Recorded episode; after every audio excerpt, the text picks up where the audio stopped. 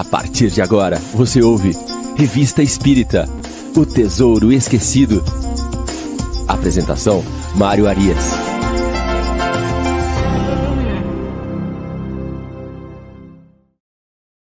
Olá, amigo ouvinte da Rádio Idefran. Estamos de volta com o programa Revista Espírita O Tesouro Esquecido. Hoje é sábado, dia 21 de outubro de 2023. É o ano caminhando para o seu final, meus queridos. É isso aí. Vamos que vamos, não podemos perder tempo. Estamos aqui abrindo amanhã de programas ao vivo da Rádio Defran. Sempre às 9 horas, Revista Espírito do Tesouro Esquecido. Logo mais às 10 horas, o Livro dos Espíritos em Destaque. Hoje com a luxuosa apresentação de Ricardo, de, de, de Carlos Jimenez. É, Carlos Jimenez. Ricardo Fadu vai participar também. Está aí na técnica conosco, estamos falando com ele agora mesmo. Mas quem apresenta hoje é Carlos Jimenez. E depois, às 11 horas, Chico Cruz e seus Blue Caps Chico Cruz e seus companheiros aí, trazendo o Evangelho no ar. Então vamos até o meio-dia, uma programação repleta aí de muitos assuntos interessantes, sempre baseada em Kardec. É o nosso sábado com Kardec. E a nossa programação da Rádio Defran não para. Domingo nós temos sempre às 9 horas da manhã o Sementeira Cristã e às 11 horas o Evangelinho, programa destinado às crianças aí, cuidando dos nossos pequenos, construindo a base aí para os espíritas do futuro, tá certo? Mantendo a doutrina viva, pujante, e é isso aí.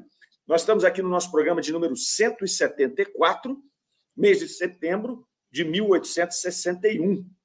Estamos aqui iniciando esse mês de setembro, começamos semana passada. Primeiro artigo bem interessante, bem inusitado aí. Vamos falar um pouquinho sobre ele. Nós paramos na metade ali. Mas antes disso, vamos ver quem é que está chegando aqui conosco no chat. Estamos aqui ao vivo, então você participe conosco.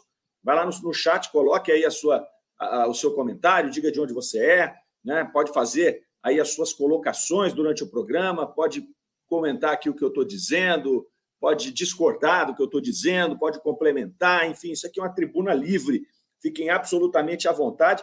Vamos criando aqui um clima de amizade. Já muitas pessoas aqui estão conosco toda semana e a gente já tem um carinho enorme por todos aqui. Tá certo? Quem chega primeiro aqui conosco hoje foi Reinaldo, lá de Sarandi, às 8h51. Depois, MRC Avante Perseverante, está aqui conosco também, dando seu bom dia, né? E sempre em frente aí, perseverando, vamos perseverando aí nos nossos trabalhos, nos nossos objetivos. A Shirley Siqueira dando seu bom dia também lá de Poços de Caldas.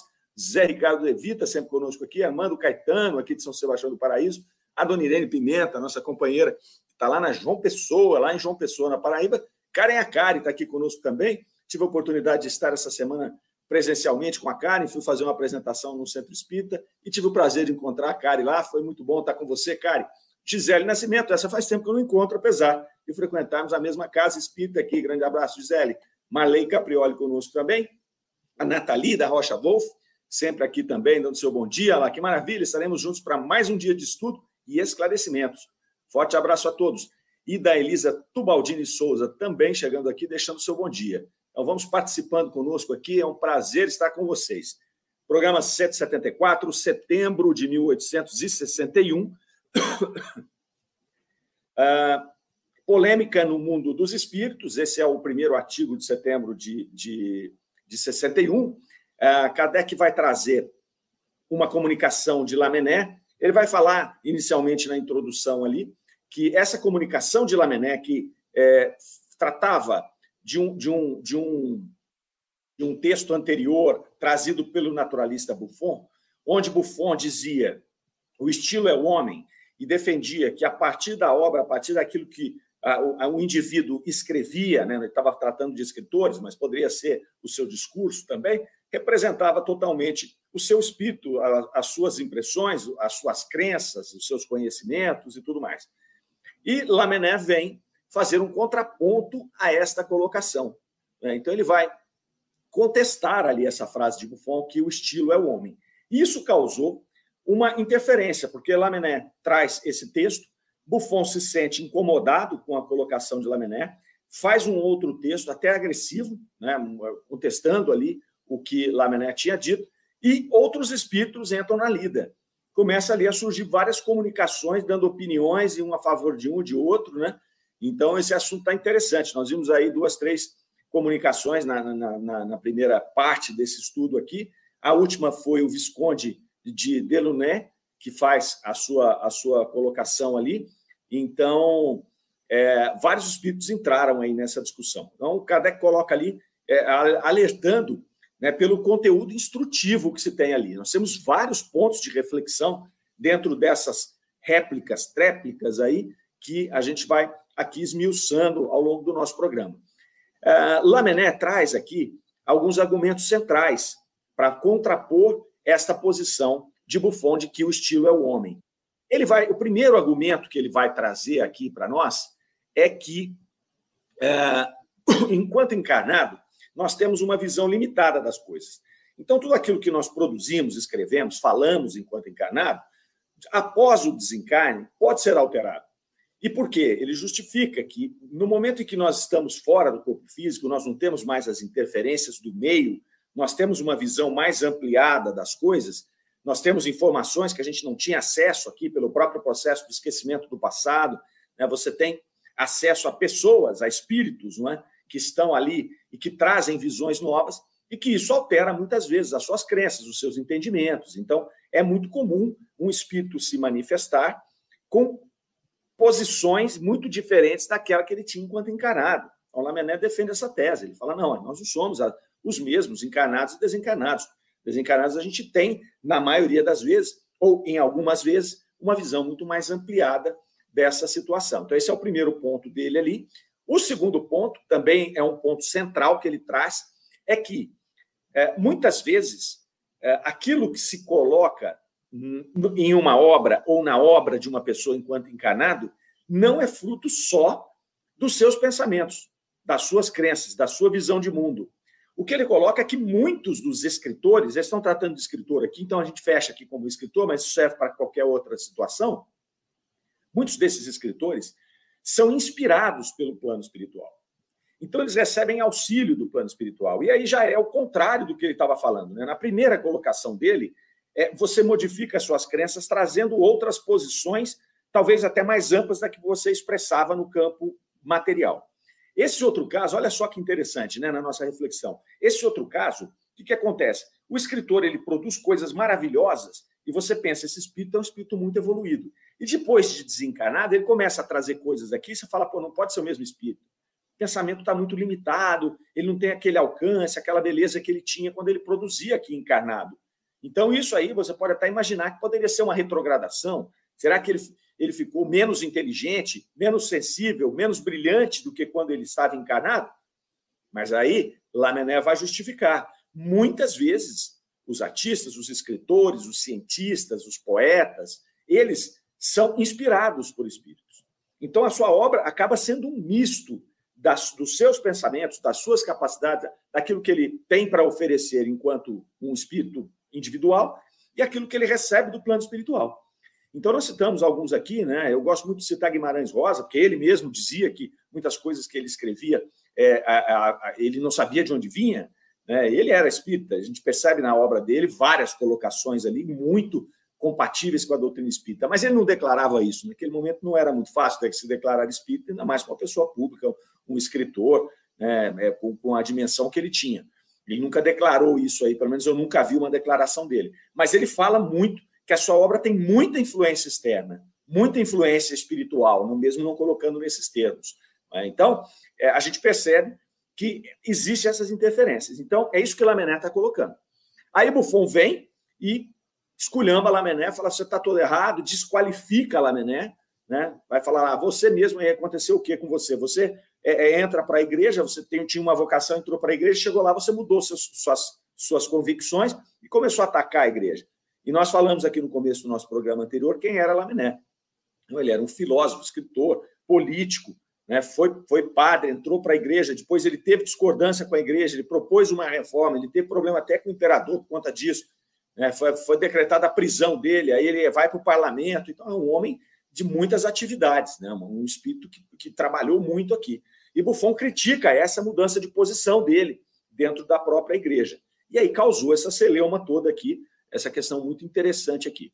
Aí vem o tal do Visconde depois de novo, né? e ele vai é, começar, e ele vem através de uma média chamada Girardin, e, e, e, numa conversa anterior entre esses espíritos sobre esse tema, mencionaram essa médium. Sobrou até para ela, porque ela tinha trazido uma comunicação lá e os caras desceram o pau nela também.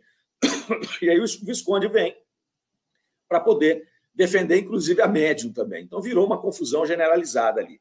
Né? Mas o Visconde vem para atacar o Buffon e para defender Laminé. Então ele vai falar: olha, por mais elegante escritor que você seja, ó, senhor Buffon, um Visconde da minha raça não teme levantar a luva e trocar a pena com você. Né? Então, fazer um duelo de pena, um duelo de palavras ali. Né? Aqui a gente já percebe um detalhe. Né? Quando a gente vai vendo esse, esse, esse transcorrer aqui de comunicações, dá para a gente começar a classificar os espíritos. Né? A elevação dos espíritos, claro que de uma maneira assim, nós estamos trabalhando com o que nós temos na mão aqui. Né? Não dá para a gente cravar isso, porque não, estamos, não conhecemos os espíritos. Mas pelo, pela forma como eles estão se comunicando aqui, já dá para você começar a posicionar. Então a gente começa a perceber que Lamené está lá em cima. Lamené é muito espiritualizado, tanto que ele vem trazer uma colocação muito correta. Em nenhum momento ele atacou Buffon, em nenhum momento ele quis exaltar o seu trabalho nem nada. Ele só defendeu esses dois pontos que nós citamos. Vem Buffon e já traz uma situação totalmente diferente. Raivoso, atacando Lamené, desqualificando Lamené no seu trabalho, né, impondo a sua posição, falando do seu estilo rebuscado que ele tinha e tudo mais, né, falando da elegância. Aí, depois que ele é atacado lá no segundo comentário, ele volta para falar: não, de fato eu era, eu gostava da boemia, eu gostava das coisas. Então, quer dizer, você já começa a perceber que Buffon é um espírito mais materializado, um espírito mais preso às coisas da matéria. Então, você começa a ter essas, já essa colocação. Esse Visconde aqui, olha aqui como é que ele coloca: ó, um Visconde, né, um Visconde da minha raça não teme levantar a luva e cruzar a pena convosco. Então ele ainda está agarrado no título de Visconde que ele tinha. Isso demonstra também o seu nível espiritual, né? o seu nível de evolução espiritual. Ele está envolvido, assim como Buffon, com as coisas terrenas. Então ele desencarnou, mas ele continua seguindo aqui o mesmo processo. Inclusive, ele ainda se vê como um aristocrata, como um visconde, né? que ah, tinha muito disso, a aristocracia se colocava, né? pelo fato dele ser um visconde, pelo fato dele ter uma linhagem, pelo fato dele ter um título, ele se colocava como melhor que os outros.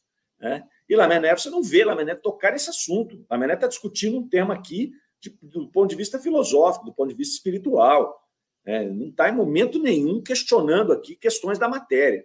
Então, muito bem. Aí ele vai, sai em defesa de, de Lamené, o Visconde, né, falando que ele desqualificou, é, o Buffon tentou desqualificar o trabalho de Lamené ali, uh, mas o que, que acontece? Ele vai falar: olha, você tem as suas convicções, Buffon, Visconde falando para ele, que são materiais. Você está preso à letra, está preso a, a, ao que está acontecendo materialmente. Já Lamené é um filósofo. Ele está um passo acima, porque ele está discutindo coisas espirituais ali. Então ele já começa a classificar também os dois. Você está preso aqui. Né? E ele vai falar lá: ó, esse seu estilo pimpão aí é, é, não engana ninguém, porque compara os dois. Aí ele vai fazer uma comparação entre Lamené e Buffon na encarnação. Ele vai falar, você, bom, que era, era, um, era uma pessoa rica, é, não tinha problemas com relação a, a, a, questões filosóficas, ele não entrou em treta com ninguém lá. Por quê? Porque ele foi viajar o mundo, ele era um naturalista, né? então ele fez um trabalho puramente material ali, que o Visconde até critica e fala: ó, seu trabalho, se apagar o seu trabalho do planeta, não acontece nada, não muda nada. Enquanto Lamené não, Lamené ele, ele entra para a igreja a partir de uma vocação, né? Então, ele abdica das suas coisas, entra para a igreja e ele encontra sujeira nos degraus, ele vai usar essa expressão. E ao encontrar essa sujeira nos degraus do templo, ele tenta limpar. Então, por isso é que é, foi uma atitude corajosa dele, de tentar é, propor uma reforma. E aí ele vai falar, e ele pagou caro por isso. Ele carregou a sua cruz, ele subiu o Gólgota, ele vai falar. Né? Então, é, ele, ele vai trazer é essa comparação entre os dois, entre o, trabalho dos dois, já enquanto encarnado.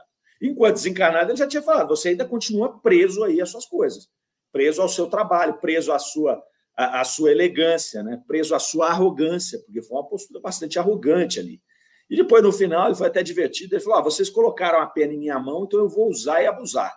E então isso vai, vos ensinar, caros espíritas, falando o, o Visconde ali, a vos inquietados com um sabichão aposentado como eu e a pedir notícias.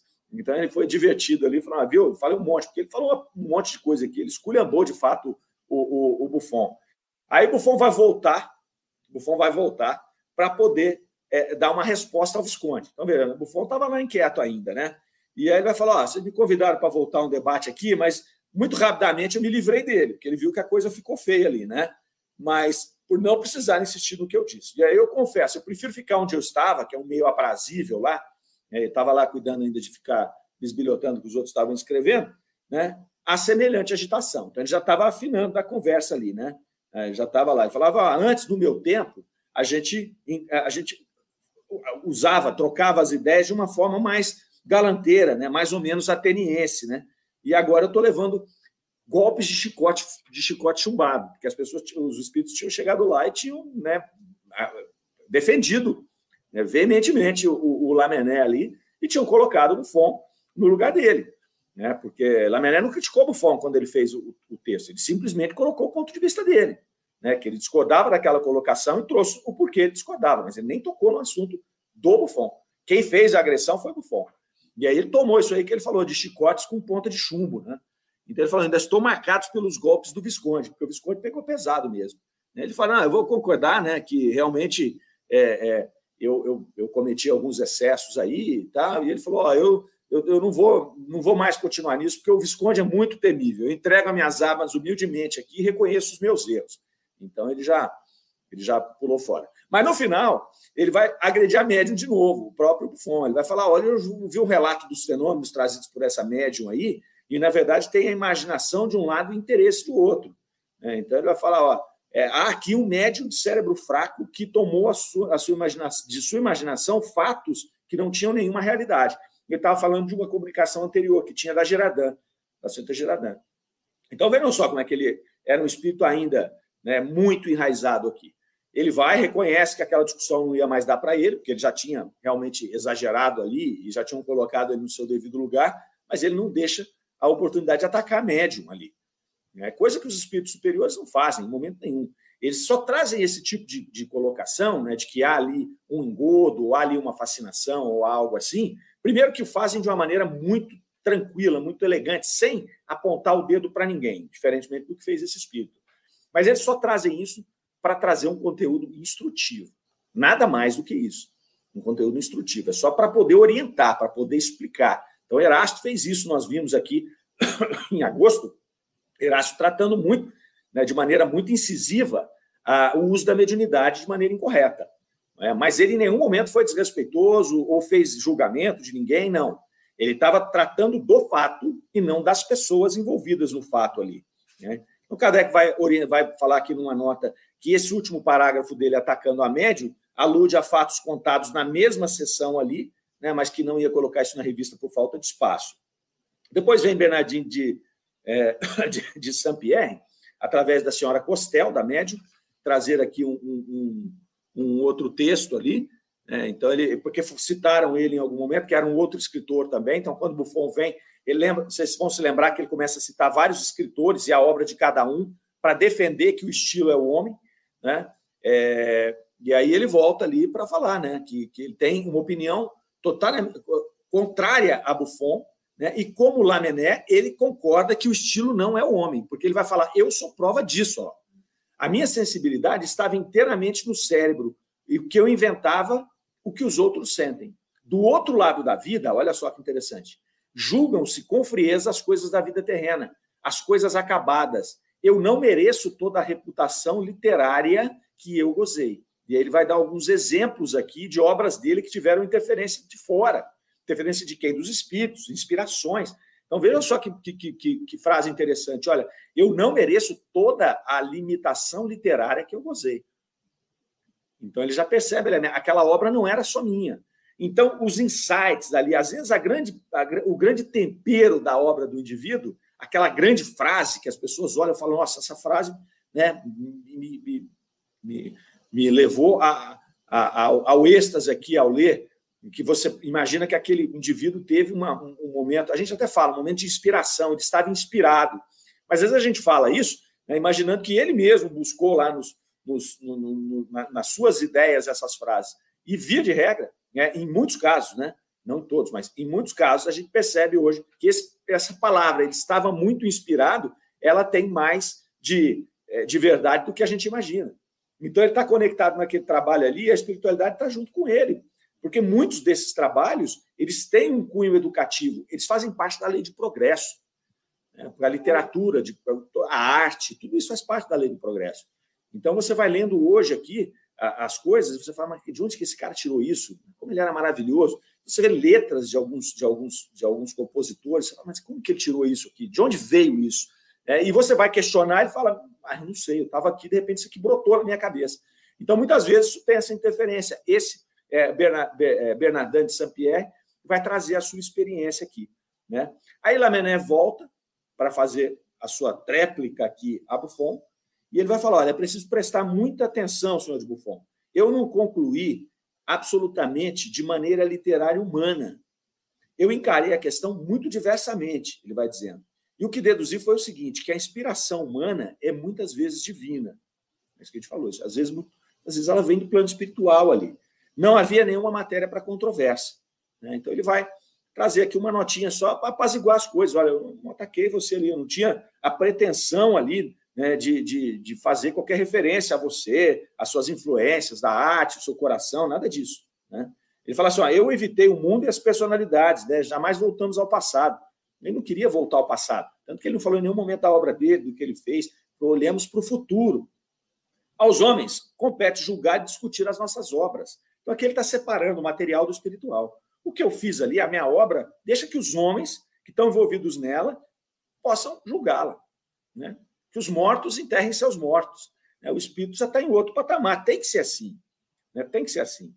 Né? Ele vai falar, a nós né, nos resta dar as outras né, ideias, emanando fundamentalmente o espiritismo. E ele fecha assim. Então ele já ele demonstra a intenção dele. Né? Eu vim para corrigir um, um, um, erro que estava sendo plantado ali, né? de que o estilo é o homem classificando, deixando toda a obra material ligada àquele espírito. Não. Né? Então, você tem essas duas situações que ele nos colocou. Ele vai trazer aqui também com muito mais tranquilidade, que mostra a elevação do seu espírito. Ele já estava numa outra possibilidade ali, numa outra forma ali. E aí, Erasto vai trazer a conclusão desse processo todo. O Erasto vem para trazer ali é, é, é, o, o, fechamento desse, desse debate aí. Então, ele vai falar: olha, depois do torneio é, literário e filosófico que nós assistimos aqui, né, é, nós assistimos com verdadeira satisfação, por conta de, desse, desse, dessa possibilidade de ensinamento, dessa possibilidade de reflexão que traz esses textos aqui. Então, ele vai falar assim: que a reunião foi muito animada. Mas se aqueles da Sociedade Espírita de Paris que estavam acompanhando ali esse debate, né, essa troca aí de, de argumentos, é, estavam excitados e animados com aquilo, ele falou que no plano espiritual juntou uma multidão de espíritos interessados naqueles temas também para ver o que estava acontecendo. Então, esse debate ficou interessante dos dois lados, Erasto vai dizer aqui. É, é, é bacana, é porque é, os espíritos também estavam interessados, mas quem é que vai defender o que aqui? O que, que vai acontecer aqui? Então, ele, ele vem trazer essa, essa colocação aqui. É, Aí ele vai falar de Lamené. Antes dele falar de Lamené aqui, que isso aqui é bem interessante, vamos ver o que a turma está colocando aqui. Ó. Vamos lá, vamos lá, vamos lá. A Karen, a Karen lá, muito bom, excelente palestra, obrigado. Ângela Tavares conosco aqui, o Valdir e a Gabriela, Valdir Fonseca e Gabriela Lopes, Lopes conosco aqui, estavam viajando, então estão de volta. Sejam bem-vindos de volta. Espiritismo Sul, acompanhando o programa. É a Karen. A meu ver, as grandes obras artísticas são feitas com a habilidade do artista, usadas como ferramenta pela inspiração dos espíritos. É, tem muito disso, tem muito, a gente vai ver muitos aí. É, alguns, alguns compositores, né? Gosto muito do Renato Russo. Tem, tem letras do Renato Russo que você olha e fala, cara, de onde que ele tirou isso, né? Guilherme Arantes, Planeta Água, tem muitas coisas ali que você olha, né? Beto Guedes, Loborges, e tantos outros aí, né? Toquinho, Vinícius, você olha e fala, não, não é possível. A gente sabe que eles são gênios, né? A genialidade deles já é algo que aflora na sua obra. Mas tem determinados pontos que você fala, não, aquilo foi demais, como é que ele viu isso? Né? Como é que ele conseguiu atingir esse grau? E ali tinha essa inspiração, com certeza tinha. E é maravilhoso isso, né? espetacular. Graças a Deus que é assim. Ah, o Armando Caetano, sobrou até para médium. Kardec com certeza estava observando e absorvendo aquilo que realmente interessava para a sociedade espírita.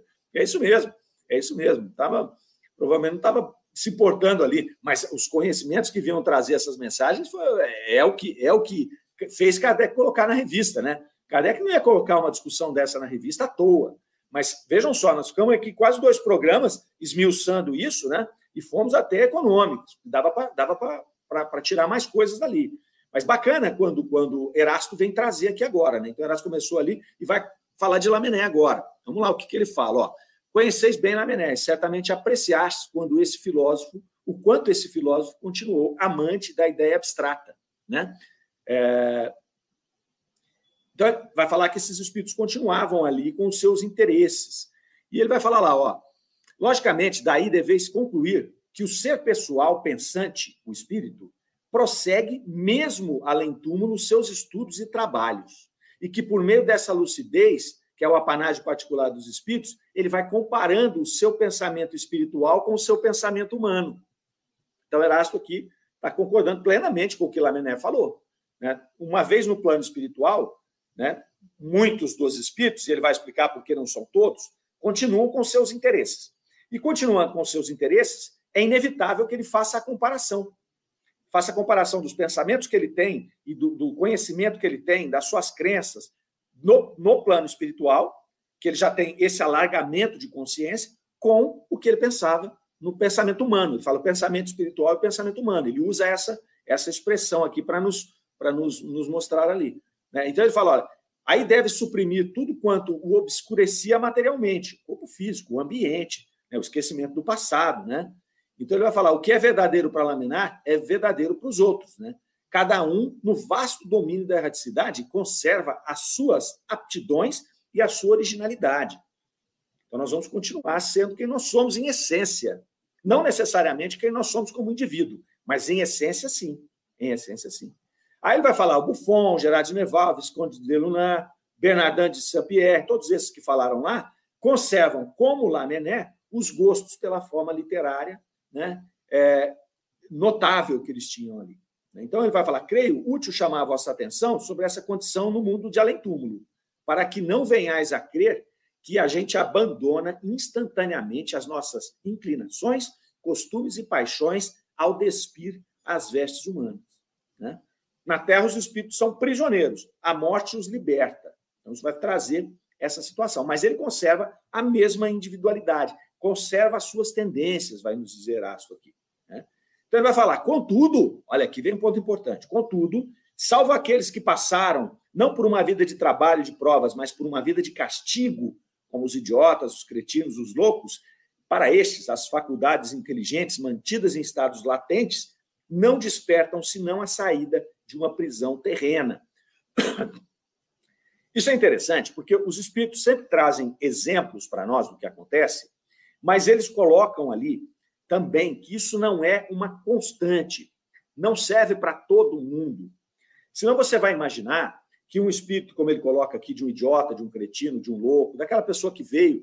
Né? Eu vou dar um exemplo aqui que é, não estou desqualificando nada, mas vamos pensar uma pessoa que faça um trabalho difícil, uma pessoa que trabalhe é, coletando lixo, por exemplo.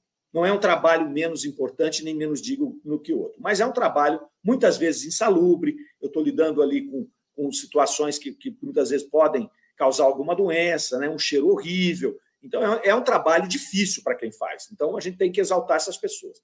Mas é um trabalho difícil. Se você leva ao pé da letra que a pessoa continua com os seus afazeres no plano espiritual, daqui a pouco você vai falar, o cara vai falar assim, pô, se eu trabalho aqui um trabalho difícil desse, eu sou um cortador de cano, um trabalho duro também. Quer dizer que se eu chegar lá, eu vou continuar com esse tipo de trabalho, com esse tipo de interesse? Não. É o que ele vai falar aqui.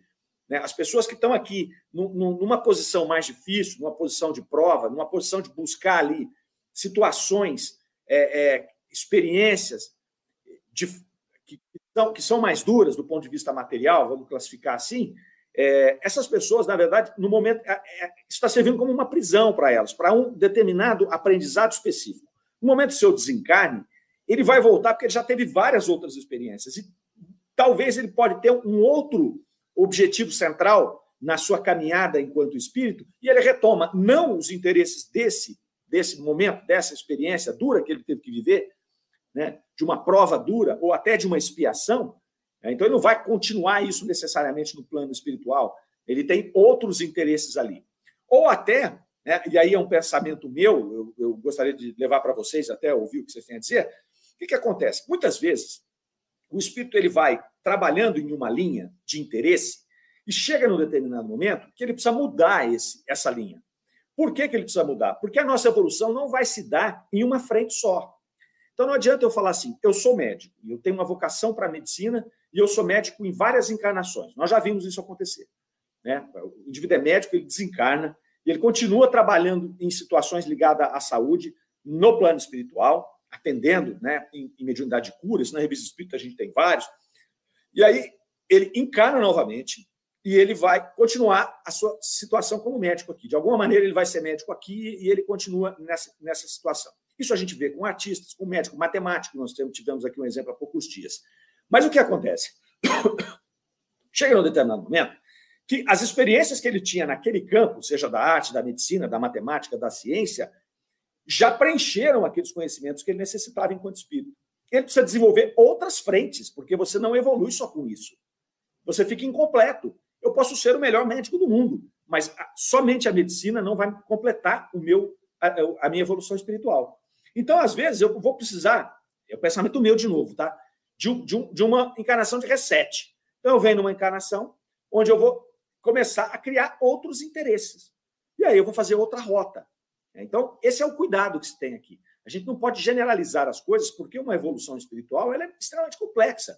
Nós temos, veja bem, para chegar no espírito perfeito, no espírito puro, você tem que ter passado por todo o rol de conhecimentos. Tanto é que os bons espíritos, se a gente for na escala espírita, Kardec faz as classificações lá, então ele vai separando. Tem os sábios, tem aqueles que, estão, que se desenvolveram na, na questão da moral, na questão do amor. Então, para chegar em puro, você vai ter que desenvolver tudo isso. Então, se eu ficar, por exemplo, se eu sou um espírito voltado para a ciência e eu ficar só na ciência, na ciência, eu não vou passar da classe dos bons. Eu posso até eliminar minha, minhas más inclinações, tudo, as paixões humanas eu vou despir delas, mas eu vai, vou ficar incompleto lá. Eu não vou conseguir caminhar da segunda ordem para a primeira. E não é esse o nosso objetivo. Então, em algum momento, eu vou ter que cambiar, vou ter que mudar os meus interesses aqui para poder fazer essa completude. Por isso que ele faz essa colocação aqui, no meu ponto de vista, no final dessa, dessa comunicação. Né? Porque ele está colocando que a gente, ao desencarnar, você continua ligado aos seus interesses. Mas ele fala, não são todos, por favor. Assim como a gente já comentou aqui, não são todos os suicidas que seguem aquela rota traçada aqui, muito enraizada em nós. É, cada um tem o seu processo. A gente vai ver na próxima comunicação aqui como isso é interessante, dá também é, motivo para a gente poder refletir sobre isso, certo? E como uma coisa se encadeia na outra como uma coisa se encadeia na outra. Então vamos lá, Erasto então faz o fechamento dessa, desse debate aqui do campo espiritual, muito interessante para nós, né? E, e, e, vai trazendo essas reflexões. Depois nós caímos na sessão palestras de familiares de além túmulo.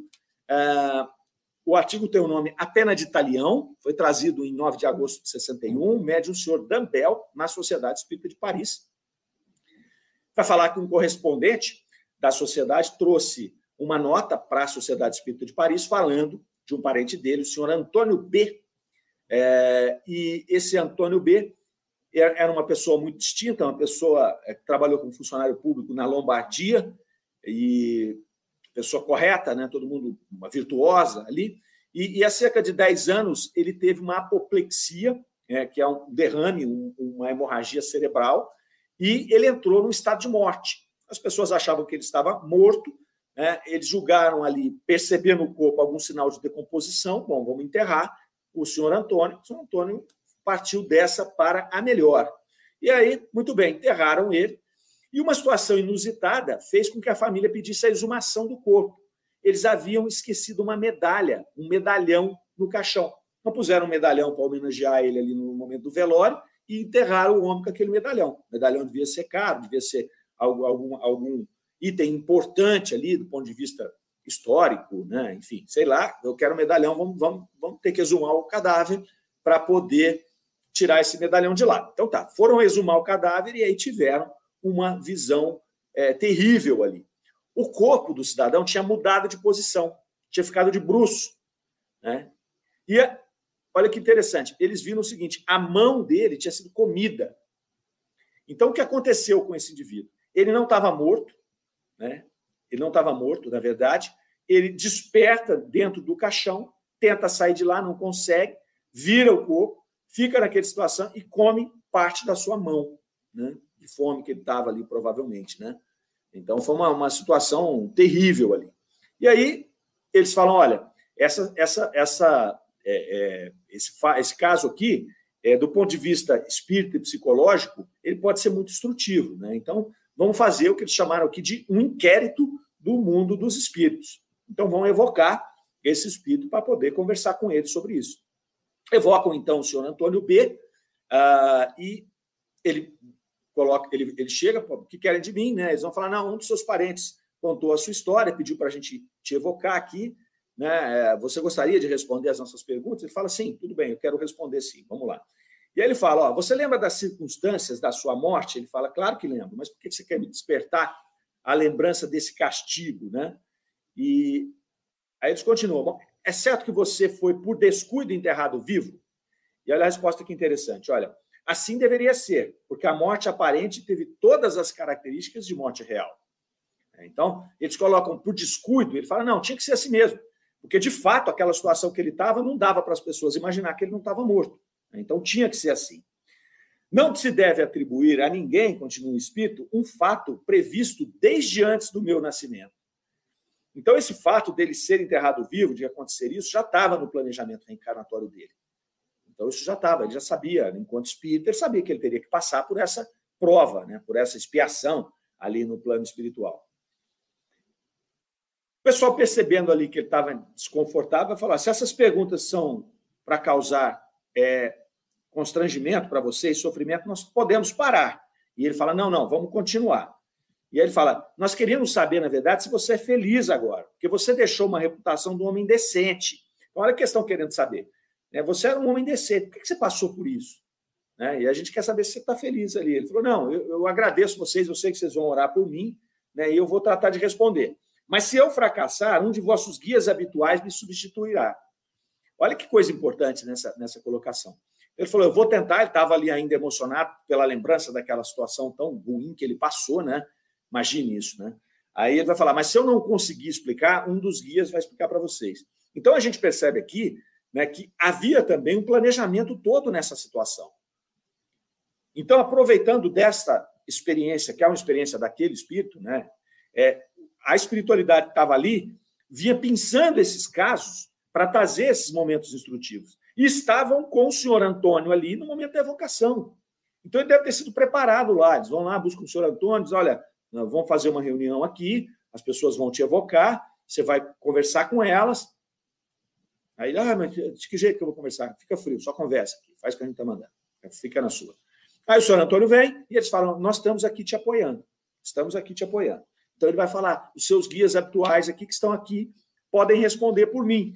Então isso é bacana porque nos mostra ali o, o, o que está por trás dos, do, dos bastidores né, do plano espiritual. Está recheado, a revista espírita está recheada de informações como essa, né, onde os espíritos interferem nas comunicações, e aí a gente percebe que essas comunicações elas são programadas também no plano espiritual.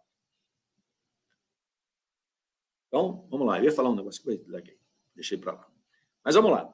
Aí vai começar. Você pode escrever as sensações que você experimentou? Aí ele vai começar a, a, colocar ali, né? Que prova dolorosa que eu passei. Ele começa a falar quando ele acordou lá no, no, na situação, o calor, começou a sentir ali a questão de, daquele ar que estava contaminado, né? É, dentro daquela, daquela tumba, daquele negócio que ele estava lá, né? a tentativa dele sair. Então ele começa a descrever aquele horror. Ele falou, foi uma tortura horrível, tortura de um infeliz ali, né? É, como condenado. Ele, Aí, mas ele vai falar só, isso foi a cruel punição de uma existência cruel e feroz. Isso foi a punição de uma existência cruel e feroz. É, não me perguntei o que eu pensava. Eu mergulhava no passado e antevia vagamente o futuro. Ele está mostrando o desespero que foi ali aquele momento. Aí eles perguntam: olha, você está dizendo que foi uma cruel punição de uma existência feroz, mas a sua reputação até agora não mostra isso. A sua reputação está intacta. E aí? Nada deixava prever que você precisava passar por essa situação. Aí o Espírito vai dizer, mas é, o que é a duração de uma existência né, dentro do, da eternidade? Como é que nós vamos colocar isso? Né? Ele vai falar, eu tratei de agir bem na minha última encarnação, que é essa que ele foi o senhor Antônio B. Mas esse fim tinha sido aceito por mim antes de voltar à humanidade. Então ele não está tratando aqui essa prova ou essa expiação que ele viveu não diz respeito à sua vida atual. Tanto é que nessa vida atual ele já se mostrou um homem virtuoso. É bacana, interessante. Aí ele fala, mas por que você tem que me interrogar sobre esse passado doloroso? Que só eu conhecia, além dos espíritos ministros do Onipotente. Do Onipotente. É. Aqui tem outra informação interessante. Esse planejamento espiritual, ele, como ele vai nos trazer aqui, ele sugere que ele é feito a várias mãos. Então, muito provavelmente, né, ele, na hora que ele foi fazer esse planejamento, em que ele aceitou esse tipo de prova terrível que ele ia viver, ele estava ali deliberando com outros espíritos, provavelmente espíritos encarregados disso, especialistas. A gente também vê né, na revista espírita, e em todas as obras espíritas que a gente tem acesso, que nós temos espíritos especialistas em determinadas tarefas. Então, aqui ele está mostrando aqui, ó, esse passado só eu conhecia, esse passado doloroso, lá de trás, né? além dos espíritos ministros do Onipotente, que estão trabalhando pela essa lei geral, que estão trabalhando pela evolução dos espíritos. Então, ele vem trazer essa informação interessante. E ele vai falar: eu preciso dizer agora, numa existência anterior, não necessariamente na existência anterior dele, numa existência anterior, eu havia emparedado vivo uma mulher e colocada em um jazigo. Foi a pena de talião que eu tive que aplicar a mim, olho por olho, dente por dente. Tem coisas interessantes para a gente observar. Nós muitas vezes imaginamos que determinada prova, tá, determinada prova ou expiação, obrigatoriamente está ligada a uma situação que o indivíduo fez no passado, que é essa lei de talião que ele fala, né? olho por olho, dente por dente. Mas a gente percebe, quando a gente amplia o pensamento, que não é sempre assim. Não é sempre assim. Se fosse assim, a vida seria uma roda infinita. Porque se eu matei alguém com uma espada, quem com uma espada fere, com uma espada será ferido. Eu matei alguém com uma espada, vamos dar esse exemplo. Alguém vai ter que me matar com uma espada, porque é a lei de italiano. Para eu reparar meu erro, eu tenho que sofrer uma ofensa exatamente igual ao que eu fiz. Mas vamos refletir. Se eu matei alguém com uma espada e eu preciso morrer com uma espada, alguém vai ter que me matar com uma espada. Esse alguém que me matou com uma espada vai ter que alguém matar ele com uma espada. Então, quer dizer, a gente não evolui nunca, porque eu vou ter sempre um assassino para enfiar a espada em alguém. Confere? Não é? Então, o que, que acontece? Não é bem assim que a banda toca. A gente tem várias formas de reparar as nossas situações, as nossas faltas, os nossos deslizes, as nossas descompensações das leis naturais. E muitas vezes elas não precisam ser feitas dessa maneira. Não precisam ser feitas dessa maneira. Eu posso escolher outra rota. Eu posso escolher, claro que eu tenho provas, expiações que eu vou passar, mas eu posso escolher uma rota de acelerar o meu processo a partir do amor, da dedicação, da, devoção, a partir do meu arrependimento, eu mudo radicalmente a minha vida, não é muito fácil. Né? Como não é fácil a gente fazer um mero regime aqui no plano material, imagina mudar um conceito espiritual. Né? Mas eu posso fazer isso. Está lá no meu livre-arbítrio. E está né, consoante com a bondade divina. Eu posso fazer isso. Então não é uma coisa. E eu também posso escolher uma prova compatível com aquilo que eu fiz. Mas aqui o importante aqui que ele vai trazer, né, que ele vai informar para nós aqui, é que ele escolheu. Ele escolheu. Olha, foi a pena de talião que tive de aplicar a mim. Então, muito cuidado, porque senão a gente vai entender um determinismo e colocar a lei, de, de, a lei do talião como uma lei divina. Isso não existe. Isso não existe, não é assim. Ele escolheu isso. Ele escolheu. Então você pode, eu preciso disso, eu não tenho outro jeito. Então, como ele fala aqui que não é na encarnação, é em uma das encarnações. Então isso às vezes o atormentava há séculos. E era uma coisa que ele não conseguiu resolver de outra maneira. Ele não conseguiu elaborar psicologicamente, vamos dizer assim, esse processo. E ele falou: só tem um jeito de eu fazer isso. Eu tenho que passar por aquilo que eu infringi a alguém. Foi uma escolha dele, não foi imposto a ele. Muito cuidado nessa hora, meus caros. Senão a gente vai achar que a lei de Deus é a lei do talião. É compatível com a justiça divina, isso é compatível com as possibilidades que nós temos de evolução. Deus não é um ser vingativo. Você fez isso, eu vou fazer isso com você. Você vai ver o tanto que foi bom. Não é assim que funciona. O objetivo não é esse. O objetivo não é o castigo do ser. O objetivo é a evolução do ser. A lei de causa e efeito ela é uma lei natural. Não tem como. Por quê? Porque essas coisas nos atormentam durante séculos. Então eu preciso resolver isso. É como a gente vai fazer uma terapia, você encontra problemas psicológicos, você tem que resolver, você tem que elaborar, você tem que digerir. Uns são mais fáceis, outros mais difíceis. Então ele escolheu uma situação que aconteceu em uma das suas existências. Então, muitas vezes, a gente fica fazendo diagnóstico da situação do, do, da pessoa. Ah, o cara nasceu aleijado porque no outra encarnação aqui, ó, ele aleijou alguém, ele fez isso, ele fez aquilo, não dá para tirar essas conclusões. E eu conversava outro dia aqui em casa, eu falei, eu desconfio muito de médiums que começam a fazer diagnóstico espiritual de todo mundo.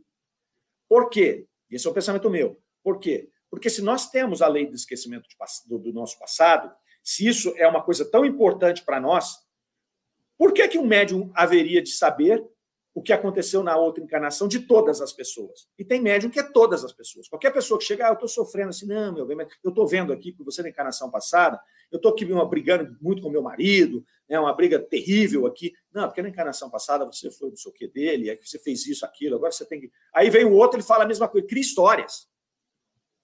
Ele está criando história na cabeça dele. Ou será possível que essa lei de esquecimento é para nós todos e aí tem um cara ali que desvenda tudo de todo mundo? Eu não consigo acreditar nisso. Me desculpem, mas eu não consigo acreditar nisso quando se faz com todo mundo. Não estou generalizando. E aqui o que, que acontece? Ele está mostrando que isso não aconteceu na encarnação passada. Isso aconteceu em alguma encarnação lá atrás.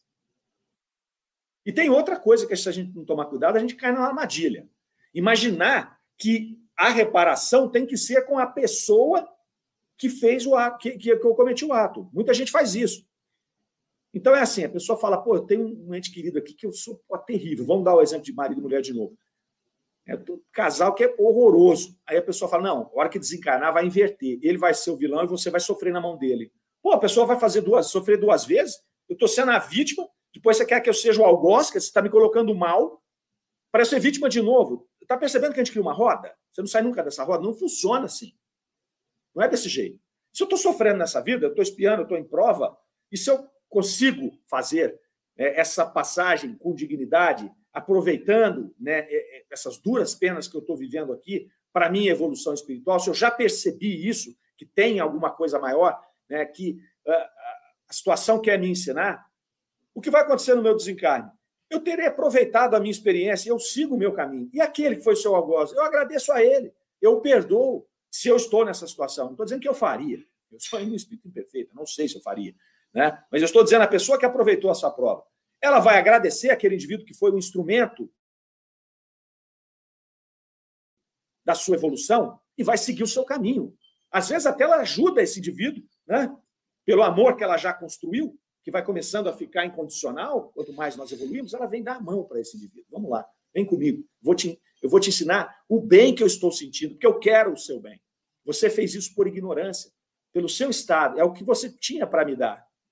É? Então, as coisas são muito mais complexas. Não dá, incomoda quando os espíritos começam a pasteurizar as coisas, sabe? É ruim. É falta da gente conseguir ler o que está acontecendo aqui. Sabe? É interessante isso aqui. E aí, eu já falo do, do, do, do chat aqui, a turma está colocando algumas coisas aqui, vamos ver. Mas aqui, só a nove aqui, que é onde ele fecha a colocação dele, ele fala assim: ó, agradecemos a bondade de haver respondido nossas perguntas. Rogamos a Deus que perdoe o passado, favor dos méritos da vossa última existência. E ele fala: voltarei mais tarde. Aliás, o espírito Erasto terá a bondade de completar o que eu estou falando. Então, Erasto estava ali participando da reunião, dos processos ali. Então, ele vai, agora Erasto vai dar o seu pitaco aqui sobre isso. Vamos ver o que a turma está colocando aqui. Ah, vixe, coisa andou aqui. Ó. O Armando Caetano, concordo com você. Se você ficar ligado aos seus interesses materiais, profissão, etc., você caminha, porém demora mais para chegar no estado de pureza.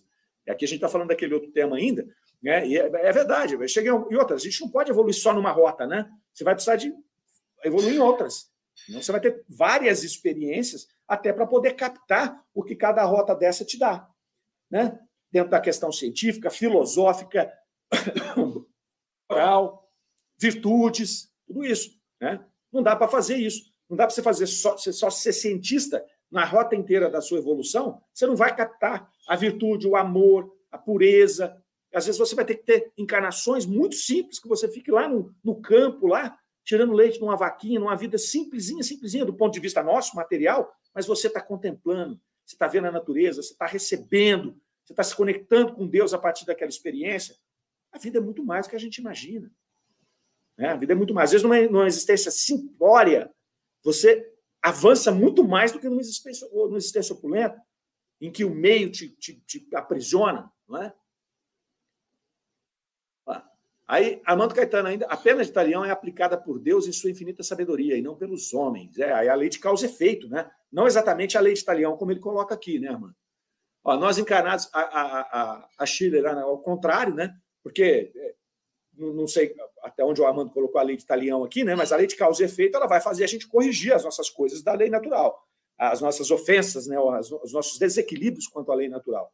Mas não necessariamente vai ser com ferro fere, com ferro será ferido. Esse cidadão podia ter escolhido outra coisa. Tanto que foi ele que escolheu, não foi imposto a ele. É aí que está o pulo do gato. Ele escolheu fazer isso. Não foi imposto a ele. Não falou para ele, você vai resolver isso aí só quando você morrer emparedado, igual a pessoa que você emparedou. Não funciona assim. Ele poderia ter escolhido outras provas, outras expiações, outras situações.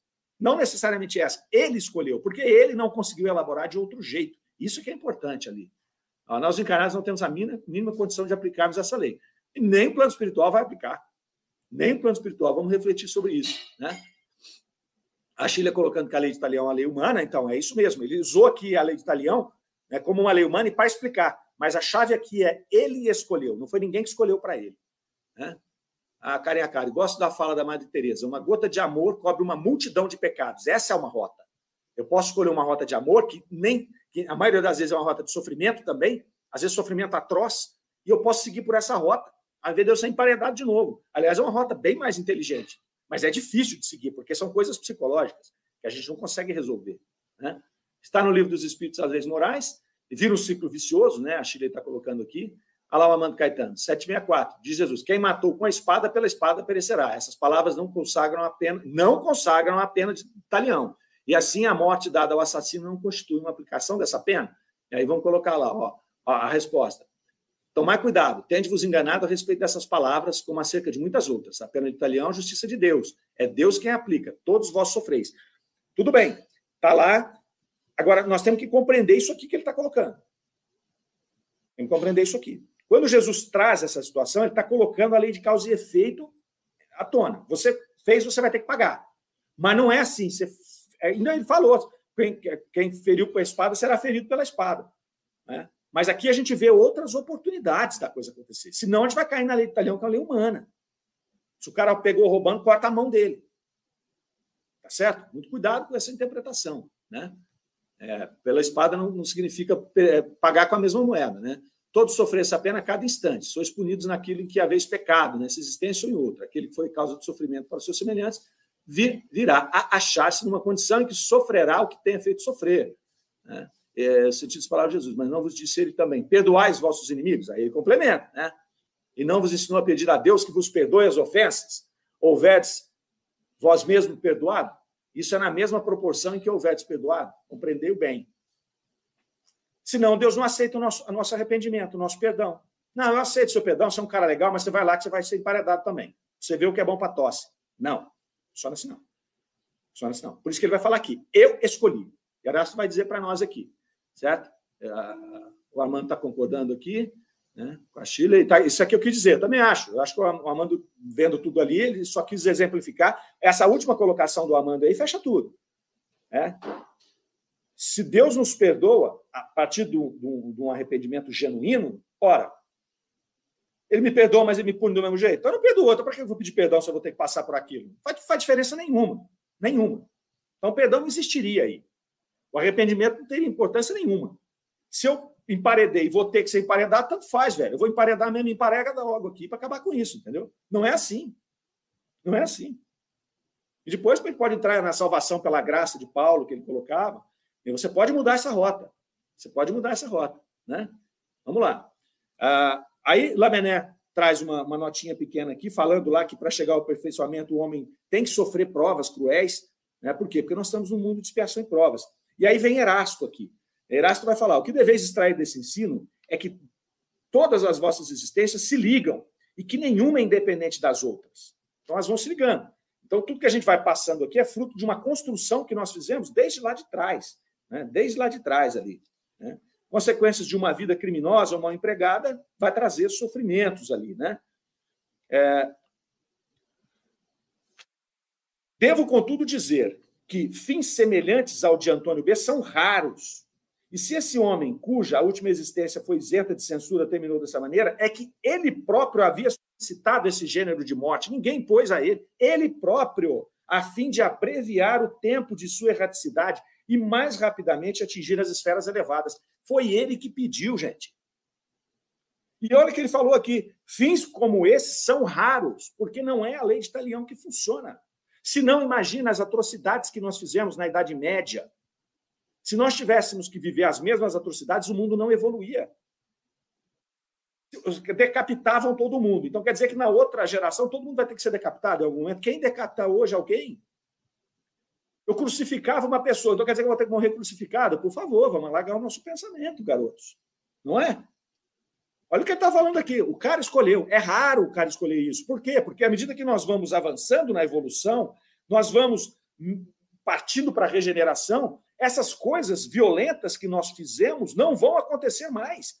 Se nós colocarmos na lei de Italião, a gente simplesmente não vai evoluir. É simples assim. Por quê? Porque eu tenho outras formas. São provas e expiações menos brutais, materialmente falando, do que as anteriores. O que não quer dizer que elas não trazem sofrimento moral. Quanto mais evoluído eu estou, qualquer sofrimento de cá pode me causar uma dor moral maior do que eu ser emparedado lá quando eu sou ignorante. Vamos refletir sobre isso. Olha o que está falando para nós, olha que maravilha que é isso aqui. Olha que maravilha que é isso aqui.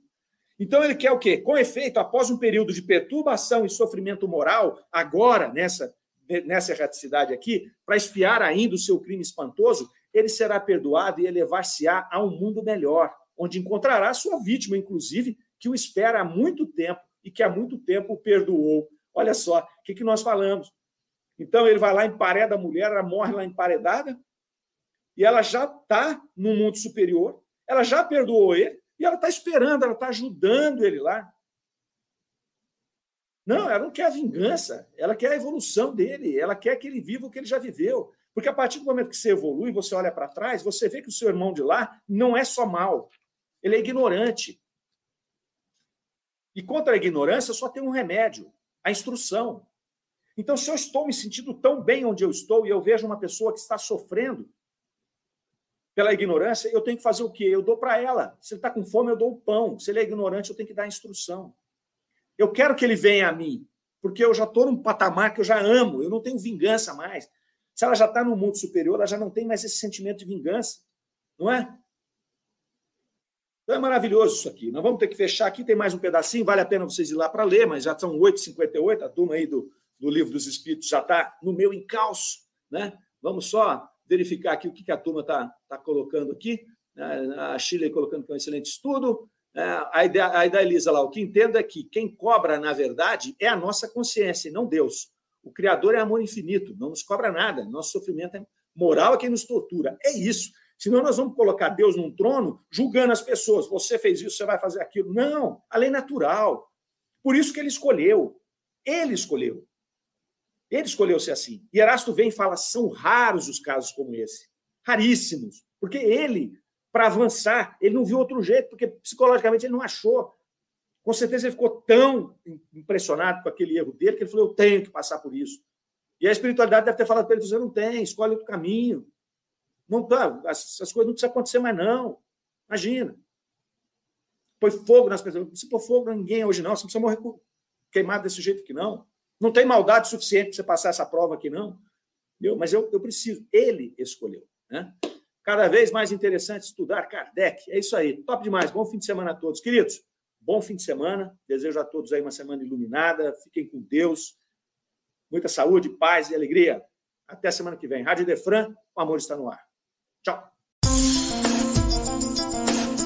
Você ouviu Revista Espírita O Tesouro Esquecido.